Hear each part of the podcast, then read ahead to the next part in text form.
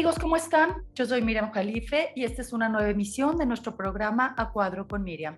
Les doy la bienvenida nuevamente y les agradezco que estén conmigo todos los lunes a las 8 de la mañana por Promo Estéreo. LIL Digital, pues solamente hacen clic en A Cuadro con Miriam, la del sombrerito Rosita, y ahí encontrarán todos mis podcasts y todo mi contenido muy interesante. También me pueden encontrar en Spotify como Miriam Jalife o A Cuadro con Miriam. Y bueno, sin más, le doy la bienvenida a un querido invitado. Eh, él es el periodista Sergio Almazán. Bienvenido, Sergio.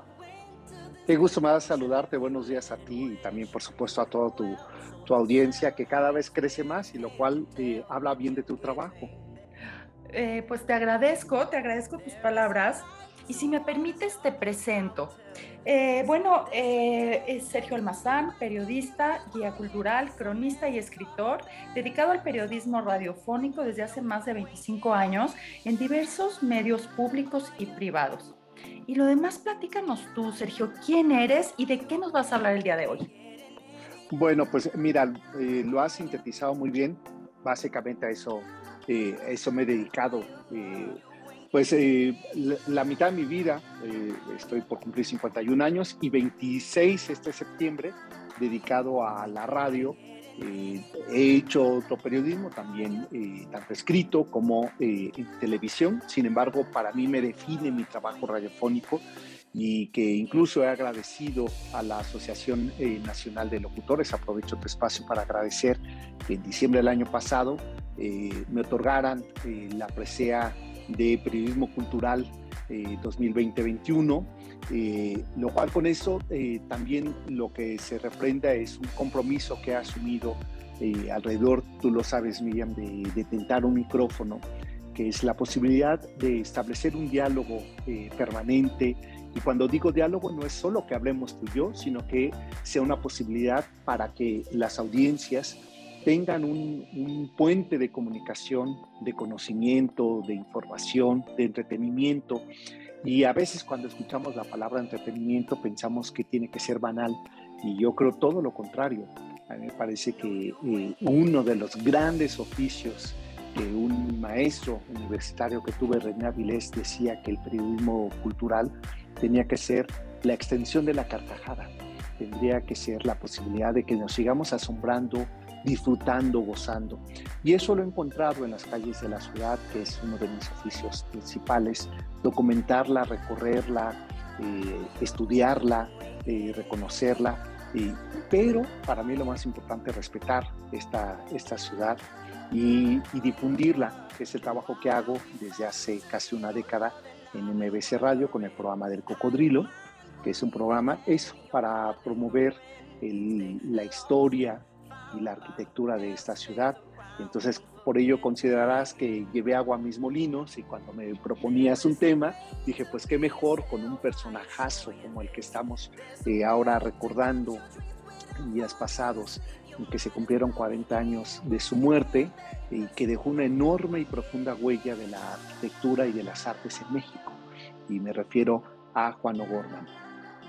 Ok, sabes, he entrevistado, bueno, eh, eh, siempre lo menciono, de todos mis invitados siempre he aprendido algo, siempre aprendo. Sin embargo, em, hay un, invitado, un escritor que me marcó, pues él también escribe sobre la Ciudad de México. Yo soy, bueno, eh, fan de, de, la Ciudad de México. Aprendí que cada, cada estructura tiene su parte histórica, ¿cierto? Eh, hay eventos que ni siquiera conocemos, hay tabús, ¿no? Sobre, sobre esta ciudad que no conocemos y es, una ciudad muy rica en cultura. Si bien, eh, pues la vida cotidiana y la modernidad, pues nos lleva a otra impresión sobre esta ciudad. Pero, pero habría que, que ahondar un poco en esta historia. Es maravillosa, es maravillosa. Existen eh, historias o mitos o leyendas, ¿cierto? De, no sé, de, monstruos, de, fantasmas, de, mm, no sé, muchas cosas, este, por ejemplo, de la catedral, ¿no? Todo lo que hay eh, de historia en esos cimientos. eh, la inundación, por ejemplo, que hubo. Bueno, todo, todo, todo esto yo lo aprendí, leí este libro y bueno, cada vez me apasiona más esta ciudad. Así es que por favor, platícanos, que tú eres el experto sobre esto y me apasionaré más. Bueno, eh, pues mire, mira, no sé si experto, soy muy curioso y eh, soy un apasionado de la ciudad y lo digo en todos los sentidos. Es una pasión que a veces se me desborda, otras veces es una pasión que me, que me duele y refiero sucesos que, que marcan la historia de una ciudad porque voy a referirme a una frase que dijo una ocasión Octavio Paz, que le preguntaban sobre la importancia del centro histórico y en especial de la zona eh, arqueológica eh, este, mexica, eh, tenosca, de, lo que hoy conocemos como Templo Mayor. Y le preguntaban que por qué era muy importante o por qué él consideraba importante su rescate, su preservación. Este, dijo, pues es una edificación más que constituye lo que llamamos la Plaza eh, Mayor o Zócalo. Y dijo, es verdad, eh, todos los edificios que rodean ese, ese templo mayor, pues son, eh, son un montón de piedras. La única diferencia es que unas tienen más y otras tienen menos historia. Y a mí me parece que esa definición de que las ciudades son un montón de piedras que cuentan su historia es lo que nos hace la diferencia.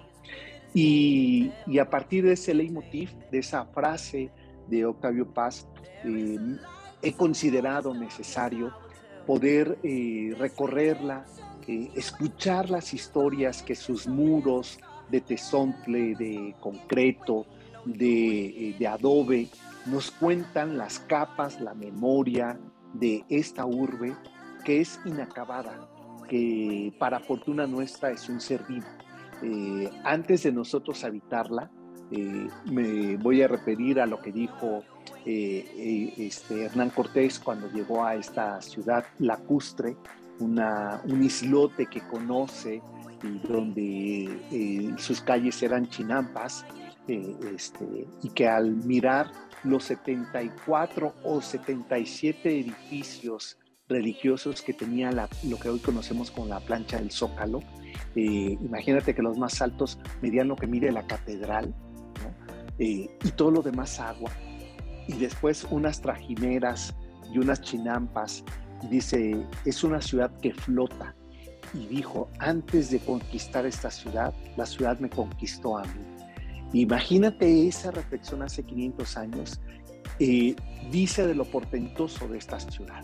Por ello creo que hoy, con lo que presumimos de tecnología, de conocimiento global, intercomunicados, de desarrollados, de posmodernos, pues más nos debe de impresionar lo que esta ciudad, con sus 20 millones de habitantes todos los días que entramos y salimos por estas calles de esta urbe, que no se nos colapse, que no se nos venga abajo y que todavía eh, a la usanza de Pedro Infante, eh, todavía nos queda un rinconcito cerca del cielo para seguir habitando esta urbe.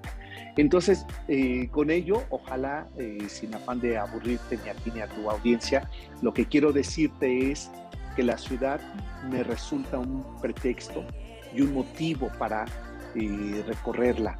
Y, y sobre todo, no dejo de sorprenderme cada que salgo a caminarla, cada que me detengo en un edificio, eh, en una vía pública, en un jardín y que la miro porque digo, claro, antes de que mm, la habitemos, ella nos habita a nosotros. Y, es un personaje muy seductor. Una vez que le tomamos eh, o que la entendemos este, por dónde va, su caos, eh, se convierte muy seductora. Uno ya no puede dejar a la ciudad. ¿no? Por eso cuando viene gente del interior del país, como decía mi, mi, abuela, de la provincia, y se instala aquí en la capital del país, les digo, tengan paciencia, dense un año y después ya no se van a querer ir, este, porque al principio es abrumadora, es una gran mujer muy seductora, pero al mismo tiempo muy demandante, te demanda conocerla, este, explorarla, eh, y a veces si no eres buen habitante te expulsa. Entonces, todo eso tiene esta ciudad. Sabes, eh, perdóname, Yo creo que es una obra de arte. Sí, claro. Es una obra de arte. Y además inacabada, ¿eh? Y, no nada más por sus estructuras, sino por todo lo que conlleva esta ciudad, ¿cierto? Claro, su cultura, sus habitantes, sus expresiones populares, sus calles, su geografía, eh, hasta su caos, es una obra de arte. Exacto. y, sabes, a mí me gusta imaginar, y hablando de estas estructuras, porque las estructuras se quedan, pero la gente cambia. ¿Cierto? Los medios de transporte. Em, imagina, me, gusta imaginar, como dices, hace 500 años, pero también hace 400 y hace, no sé, en 1920, ¿no? La gente, o en 1900 con sus carruajes, pasando por estas calles, etcétera cómo todo va cambiando y las estructuras continúan. Y son fieles testigos de su transición. O sea, piensa, por ejemplo, eh, Miriam, el paseo más antiguo de América, que es la Alameda Central, que tiene 498 años.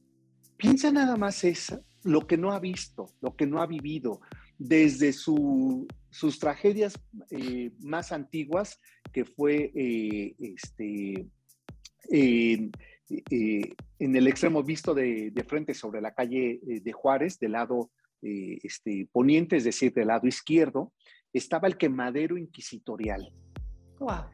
Este, imagínate lo que no le tocó ver a esos agüehuetes, a esos álamos, presenciar, escuchar, este, dolerse de esa muerte humana, de un quemadero, no estamos diciendo cualquier cosa. Y enfrente unos gruesos muros que se conservan hasta el día de hoy, que hoy es el eh, Centro de Arte Alameda, pero que fue el convento de San Diego, que hay una crónica eh, del siglo XVIII que dice, desde el interior de, este, de estos gruesos muros, que se escuchan los gemidos de los condenados creo que con eso nos describe todo, que no hay que decir nada más, ¿no? Y enfrente tienes un lugar hoy convertido sobre Avenida eh, Hidalgo, hoy convertido en un museo que se convirtió en el lugar donde se hospedaban los jóvenes que querían ser eh, este, religiosos agustinos, que es eh, hoy el Museo Caluz y que fue en su momento el, la hospedería de Santo Tomás de Villalba. Y después tienes otro lugar también de los más antiguos, que la construcción ya es del siglo XVIII, pero donde, por ejemplo, Carlota eh, instruyó y trajo mujeres para que se eh, formaran eh, en lo que sería la enfermería en México, para atender a las, a las mujeres que tenían enfermedades venéreas en lo que hoy conocemos como el Museo Franz Mayer, y que fue el hospital de, este, de Juan de Dios. Y una gran plaza ahí, una de las uno de los primeros callejones que tenemos ahí, este, y que es la Plaza de la Santa Veracruz, donde estaba la archicofradía, donde se reunía Hernán Cortés con todos los españoles para que ayudaran a obras tan importantes como era atender a los indígenas que habían padecido de una de las pandemias. Mira, 500 años después estamos viviendo nosotros ese efecto que ellos vivieron con la viruela, por ejemplo. Entonces, y solamente te estoy refiriendo de un lugar que es la Alameda. ¿No? Y podemos ir recorriendo la ciudad así, eh, en sus diferentes capas eh, constructivas, ¿no? hasta este paseo de la reforma en Reforma y Lieja, con la posmodernidad del siglo XXI, cuando llegó en el año 2002 el, el primer edificio la torre más grande de la ciudad, que es la Torre Mayor. Y después superaba por la de Vancomer, después por la de Reforma, después ahora por la Ritz, y ya viene otro eh, edificio de Fernando Romero, el, el externo de Carlos Slim, ¿no? en, ese, en ese crucero de Mariano Escobedo, Reforma y Circuito Interior, de 300 metros de altura. Y todos, todos van marcando historia. Y todos son un referente de la eh, no solamente de la arquitectura, Sino también de nuestra historia social, de nuestra historia urbana y de la historia política y económica de un país. Piensa antes para ponerte un ejemplo, enfrente, siguiendo en la Alameda, pero ahora enfrente de Bellas Artes, eh, un edificio en Art que este, de menor altura que la Torre Latinoamericana, y en la esquina de Eje Central y Avenida Juárez, eh, donde ahora está una tienda departamental, la tienda Sears, pero que fue el edificio eh, que albergó una aseguradora, la Nacional, y que Seguros La Nacional dijo hay que hacer un edificio en Ardeco de Ortiz Monasterio, eh, es decir, una arquitectura como de escalera, que representa el cuerpo humano. Son tres eh, partes. El edificio central sería el tórax y los laterales las extremidades. Ese es el Art es un homenaje al ser humano en un mundo que se estaba haciendo tecnológico y había llegado el automóvil. Entonces, ¿Lo que es ahora Sears? Lo que es ahora Exacto, lo que es Sears, ahí y que está Telmex en la esquina. Ese edificio representó el símbolo de la seguridad de tu dinero de tus finanzas en los años 30. ¿Cómo era la idea? Era hacer una caja fuerte, una bóveda, ¿no? Si lo ves es... Ahora piensa esa, eh, esa misma idea de hacer un edificio para las finanzas, para la aseguradora, con el, con el edificio de Bancomer, de BBVA, sobre Reforma y Lieja. ¿De qué es? Es todo de cristal. Es la idea del siglo XXI de que las economías son transparentes, pero al mismo tiempo son frágiles. Este, entonces son dos visiones sobre el mismo eh, papel que es la moneda. ¿Lo hicieron con esa intención de cristal? Eh, sí, sí, sí, es, la idea en el mundo de decir que las finanzas son translúcidas, son transparentes eh, y además son portentosas, ¿no? Es un edificio altísimo. pareciera que esa fragilidad, pero que no se destruye, porque como diría Jean Baudrillard, este sociólogo francés, es la transparencia del mal, ¿no? ¿Qué es lo que ha llevado a las guerras, eh, a la perdición del hombre, a la lucha hoy día de las farmacéuticas por salvar vidas? El, eh, la avaricia, eh, el cúmulo de poder a través de la economía. Y a eso le llama a Jean Baudrillard la transparencia del mal, ¿no? Y ves esos edificios y dices, mira qué bien representan nuestra transparencia del mal, ¿no? Esta, eh, esta idea de edificios de cristal, pero con estructuras metálicas muy sólidas y fuertes. Y ve el de enfrente, que era el Banco ICSE, ¿no? La Torre Mayor. Es otra vez esta idea de hacerlos de cristal, ¿no? Mientras que hace un siglo se hacían de concreto, ¿no? Caja fuerte el dinero debe estar bien resguardado, ¿no? Nuestras abuelas que tenían su caja fuerte con su llave y, encima un, cuadro eh, este, donde se ocultaba y entonces cada que la querían abrir, te sacaban de la sala o, del estudio para poderla abrir, ¿no? Y todo era secreto. Hoy dice todo es translúcido porque el dinero es líquido, ¿no? Ahora hacemos transacciones virtuales, ya no vemos el dinero, ¿no? Eh, oye, te tengo que pagar algo, sí, ya te transferí, el dinero ya no lo tenemos físico, ¿no? es simbólico. Entonces, eso se representa en la arquitectura, entonces nada nos es ajeno, nada está eh, azaroso fortuito puesto en las ciudades. Claro, te voy a platicar algo. Bueno, mi padre es hijo de inmigrantes. Y a mí me sorprendía mucho. ¿De libaneses? Eh, sí, eh, sirios no libaneses, sirios. sirios. Sí, mis abuelos provienen de Damasco. Ya, pues fíjate, eh, has heredado todo el gen. Pero, ¿sabes? Ellos se crearon en la Merced. Pues cuando llegan a México, mm, son muy pobres, ¿no? Entonces mi abuelo se dedicaba, ponía como una manta en el piso y vendía calcetines. Y también vendían calcetines, también mi papá pues estudió eh, eh, te voy a confesar que mi papá em, era una persona muy inteligente, muy culta, pero él estudió hasta sexto de primaria. Así es que él, como le gustaba mucho, tenía muchos conocimientos, él estudiaba en los libros todas las noches. Autodidacta. Exacto. Em, pero se sabían, él hablaba con mi tío y se sabían las calles del centro, bueno, a la perfección no, toda esta historia como tú la platicas, pero, pero era algo transparente. Para ellos era su casa, el centro histórico. Claro, claro. Eh, sí, las calles del Carmen, las calles de, este, de Donceles, las, las calles, o sea, todo ese barrio oriente del centro histórico, que es justamente el del comercio, y el refugio de los, de los migrantes eh, judíos, eh, sefardí, este, libaneses, ¿no?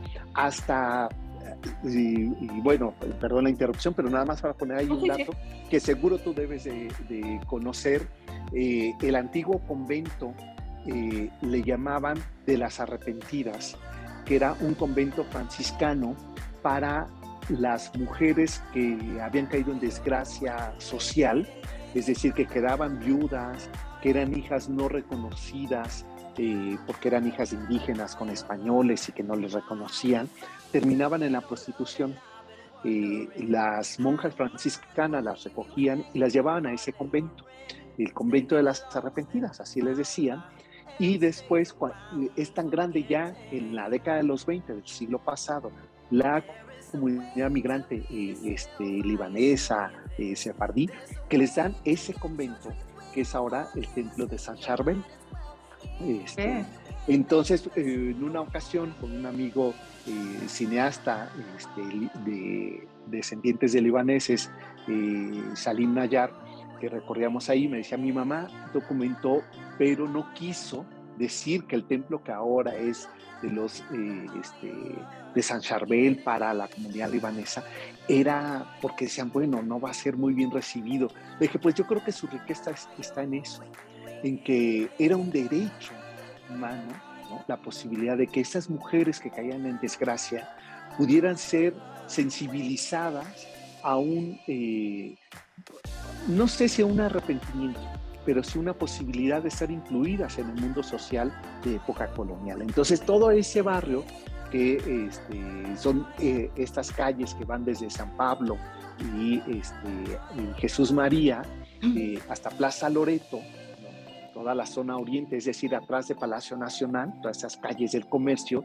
pues son, yo me imagino en los años 20 y 30, que cuando Joaquín Pardavé retrata en esa película el hermano Jalil, ¿no? Lo que está haciendo es poner el ojo tras la cerradura en un eh, hervor cultural que enriquece a la cultura mexicana, que es la presencia eh, migrante, económica y con una sensibilidad que, este, que cada que tengo oportunidad de platicar con Mónica o Miquel sobre las sinagogas del centro histórico, digo, la enorme aportación que tenemos de este flujo cultural, transcultural que nos llegó en ese iniciado siglo XX internacional gracias al porfiriato. Claro, creo que eh, em, todos los migrantes en, en cada país van cambiando, van dejando huella huella, cambiando la cultura de ese país, ¿cierto? Claro, sí, la enriquecen. La enriquecen. Ajá.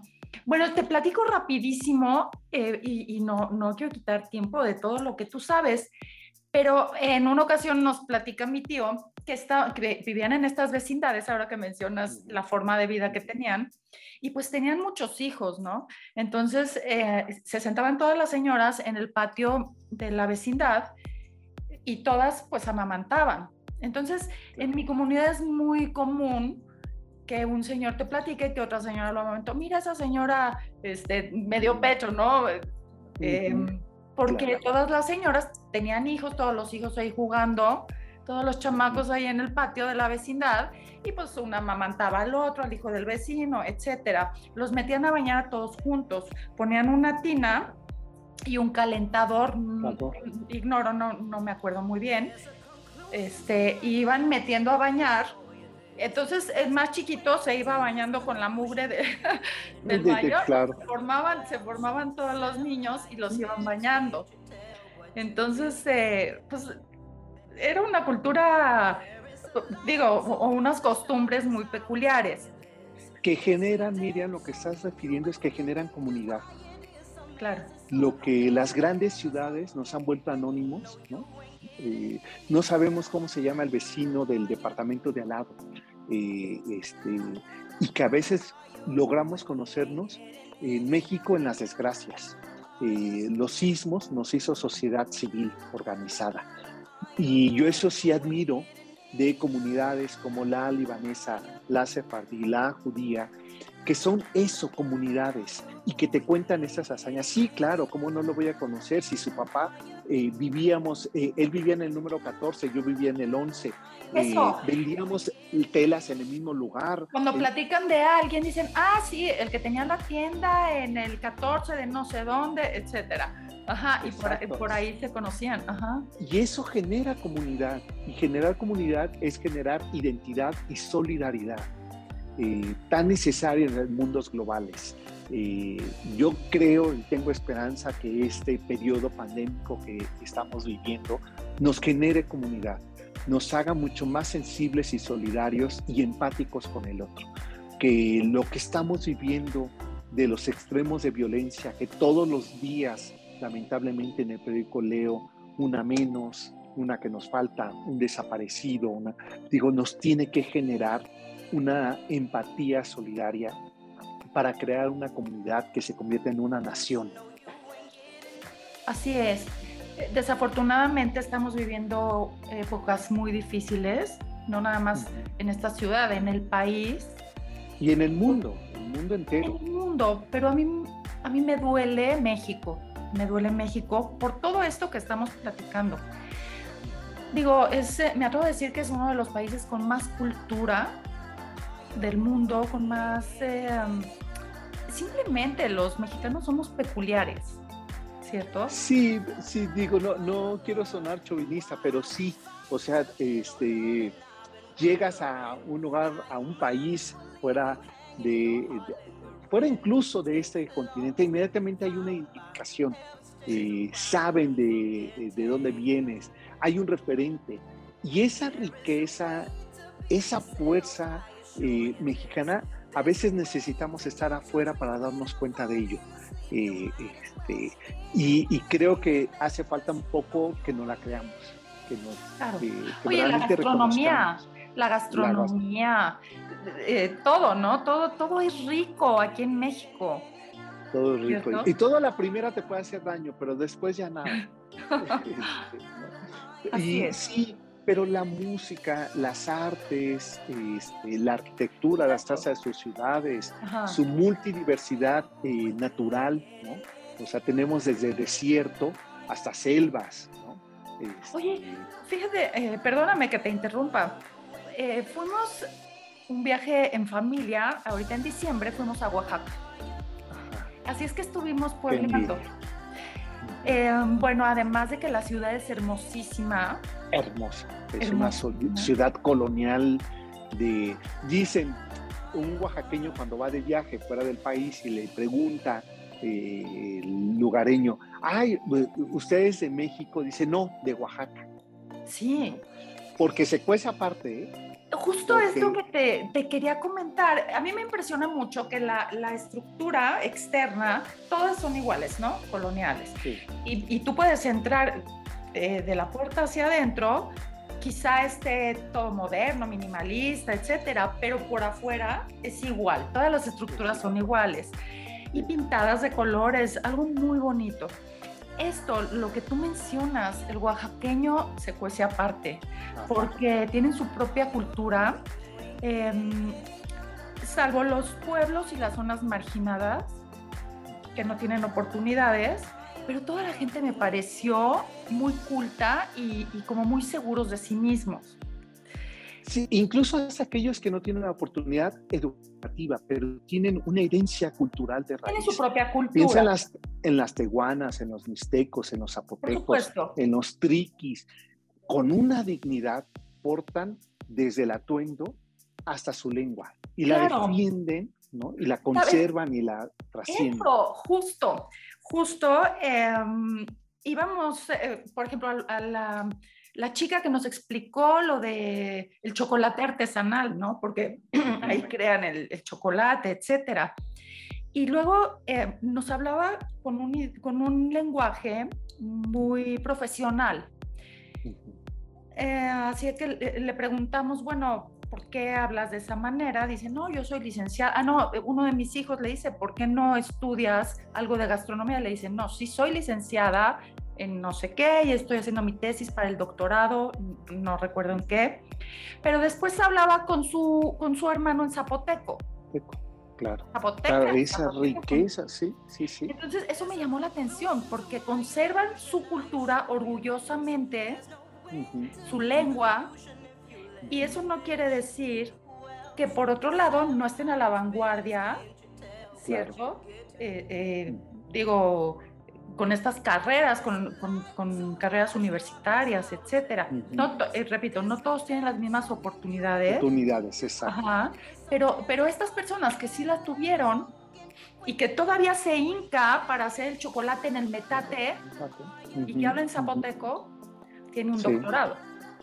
Claro, sí, sí, sí. Sí, eh, ahí lo que tú estás diciendo es un, un ejemplo mínimo de una experiencia que te tocó vivir a ti y a tu familia, que tiene que ver con la enorme fuerza de la raíz eh, mexicana o de las múltiples culturas en México. Este, y que me parece que este ejemplo que has dado es uno de los más bellos ejemplos de esta defensa por preservar la raíz. Y, y, decía eh, mi abuelo, eh, que era del Bajío, este, de León, Guanajuato, decía, para no perderse no hay que perder. Entonces, eh, no tenía que ver con un tema de fuerza, tenía que ver con un tema de origen. No debes de negar ni perder de vista de dónde vienes. Y solamente así no te pierdes. Todo lo demás es riqueza. Este, y, me parece que este ejemplo que estás dando es eso. Es una chica que, se, que ha tenido posibilidad de eh, salir de ese entorno, pero no niega de dónde es. Y donde va, lleva consigo esa, ese germen que le da origen a ella, ¿no? que su lengua, y, y, a mí me gusta mucho incluso el término, la lengua materna, porque así como hablabas tú de amamantar, la lengua también la escuchamos en los arrullos de las abuelas, en el canto de nuestras madres, ¿no? Y es Claro, por eso se vuelve lengua materna. Y esa no hay que perderla. Qué bueno que podamos sumarle. Yo lo que creo que eh, lo que no, siempre nos va a dar ganancia sea todo lo que sumemos. Eh, eh, en lugar de irle restando a nuestra herencia cultural, vámosle sumando.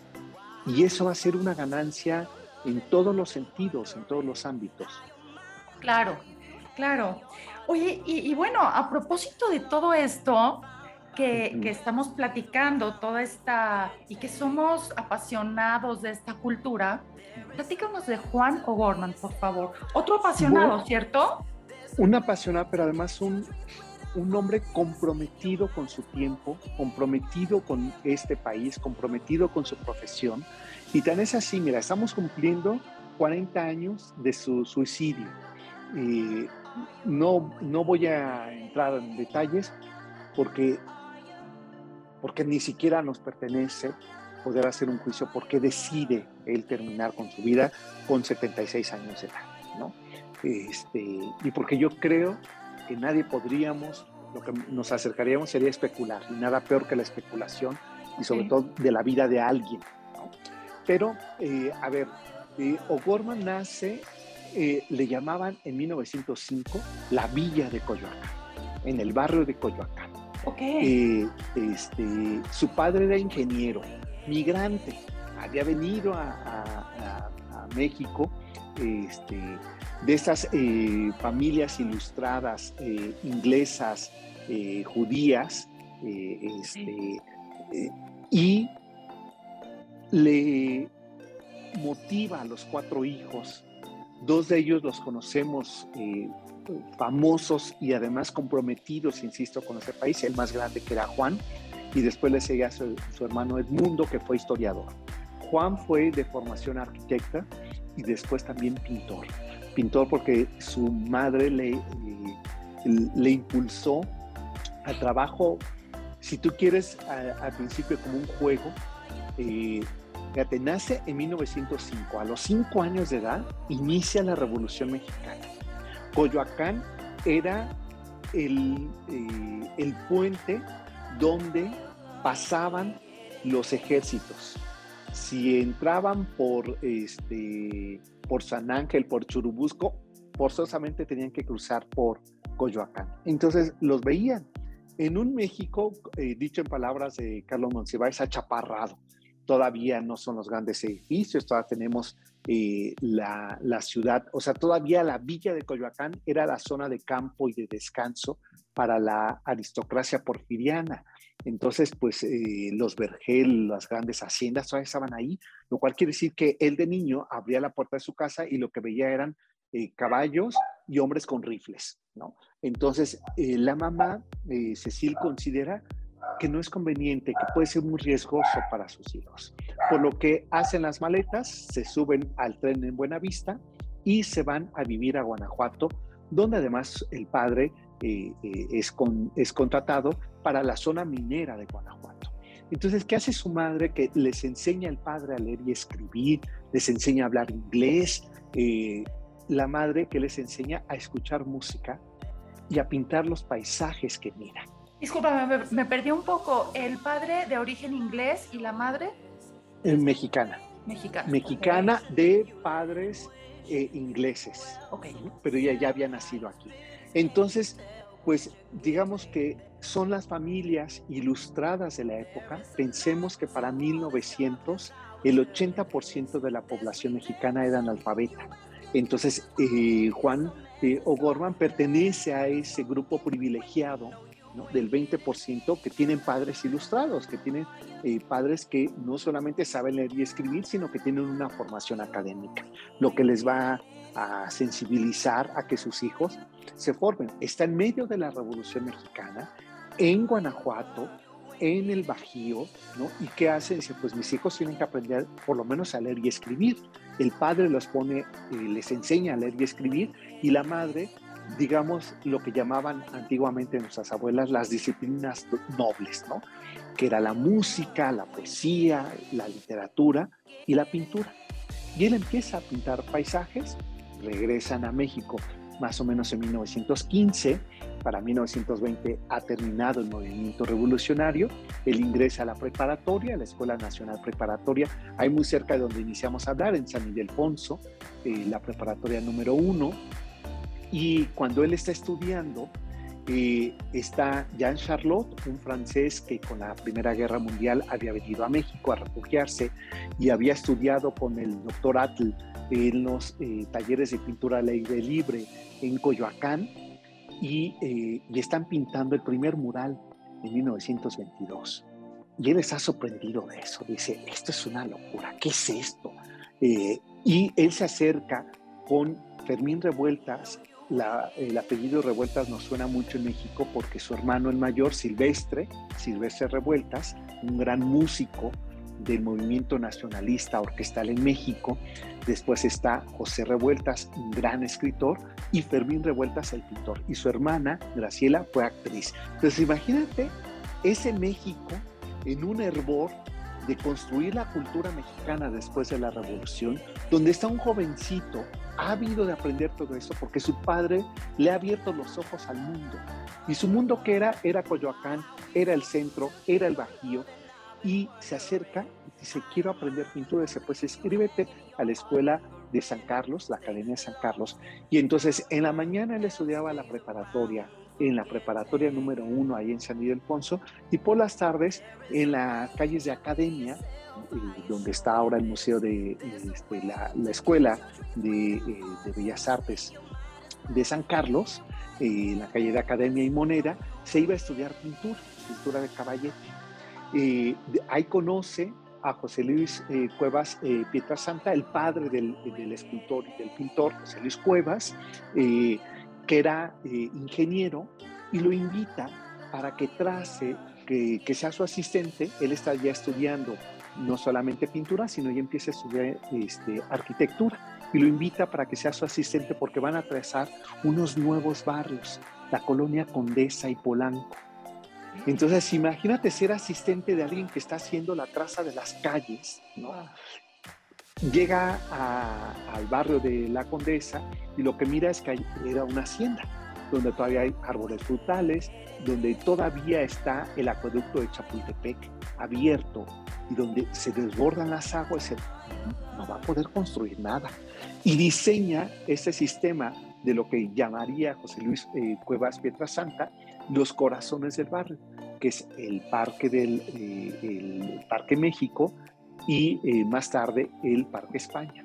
Y dice, a partir de aquí se va a distribuir la plaza de la ciudad desmontando el viejo hipódromo, lo cual lo convierte en una elíptica y cambia la idea de la retícula cuadrada de las calles por una elipsis. Por eso quienes eh, vienen por primeras veces a la, al barrio de la Condesa y, eh, y, dicen, es que ya le di toda la vuelta y me encuentro la calle, porque claro, hacen la elipsis del hipódromo de la Condesa, que es la hoy avenida Ámsterdam.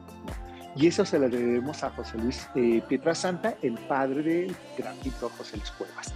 Y el jovencito de 22 años, Juan O'Gorman, recorre con él y empieza a trazar y se empieza a interesar por dos cosas.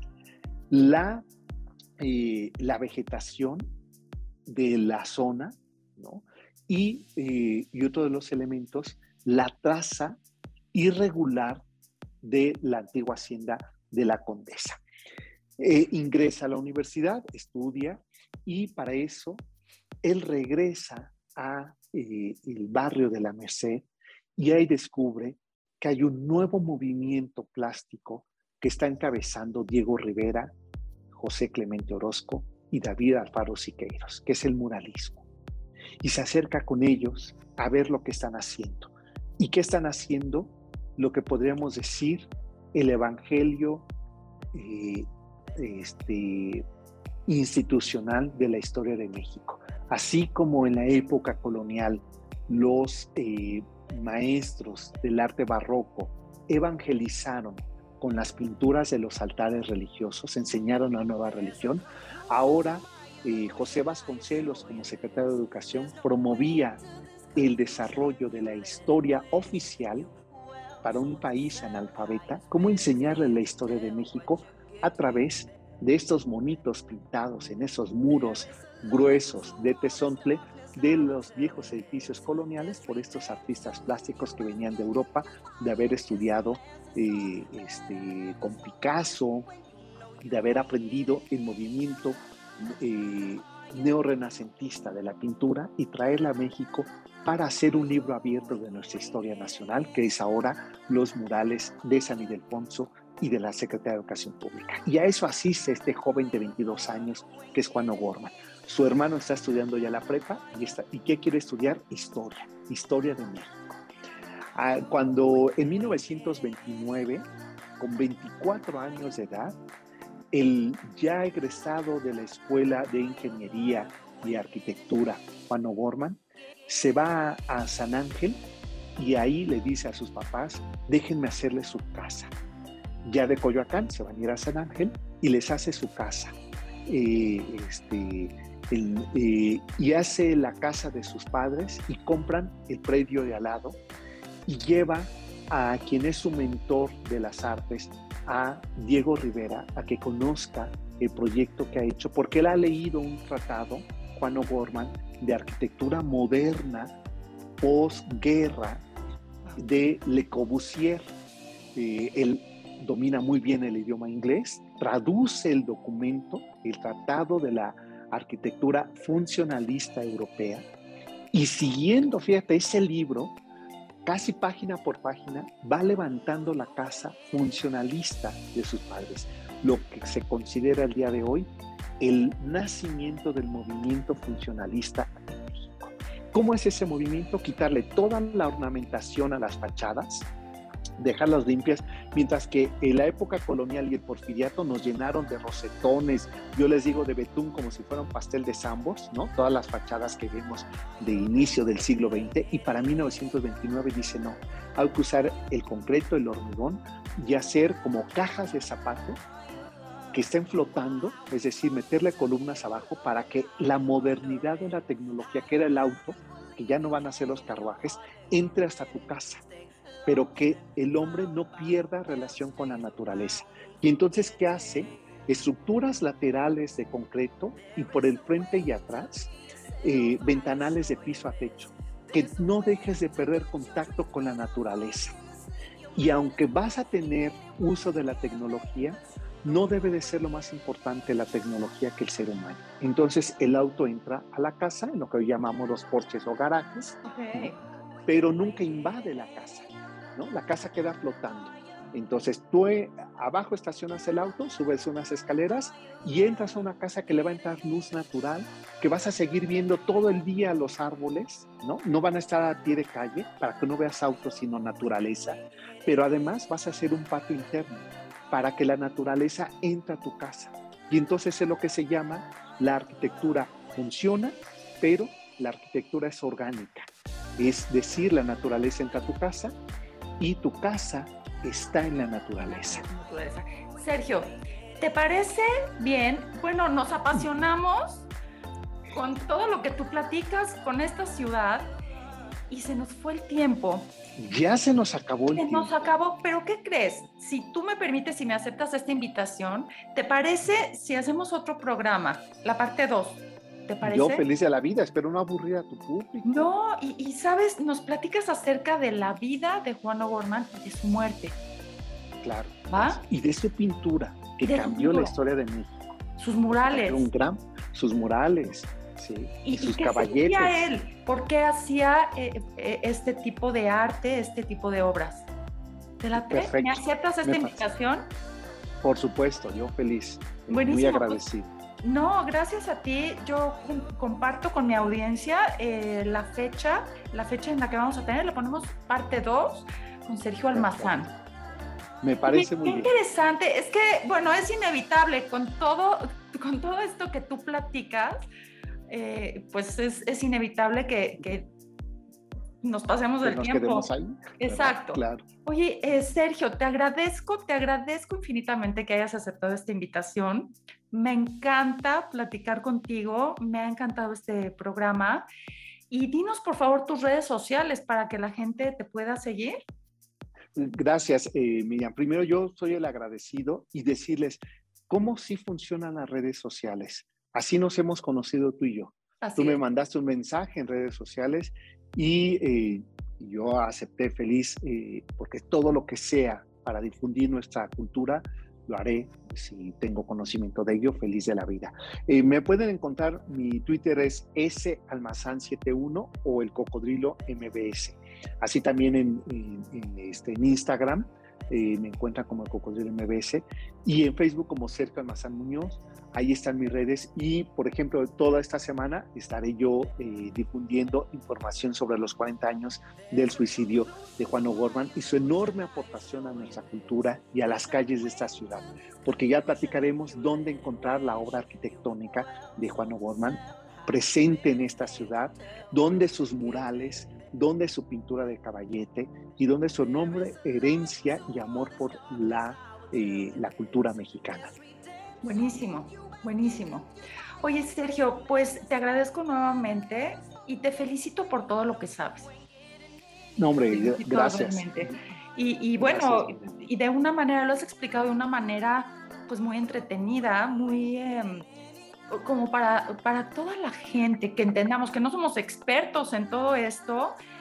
Sabes, yo me transporté, me transporté a las... Ese es mi interés. A la ¿eh? época. Mi interés es, justo que viajemos, que nos permita viajar y que nos demos cuenta que la imaginación nos sirve justamente para romper eh, el tiempo y como en un péndulo ir y venir.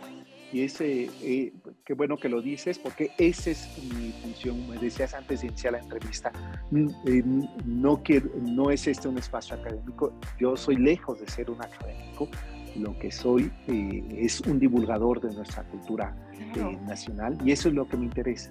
Y entender los mexicanos en dónde estamos parados, que es nuestra tierra. Literalmente. Nuestra grandeza mexicana, nuestra tierra. Así es. Sergio, pues eh, muchísimas gracias. Yo anuncio la parte 2. Ahorita coordinamos fechas fuera del aire. Y bueno, feliz de la vida. Suerte. Y yo agradezco a toda mi audiencia que nos hayan acompañado en esta emisión. Los quiero.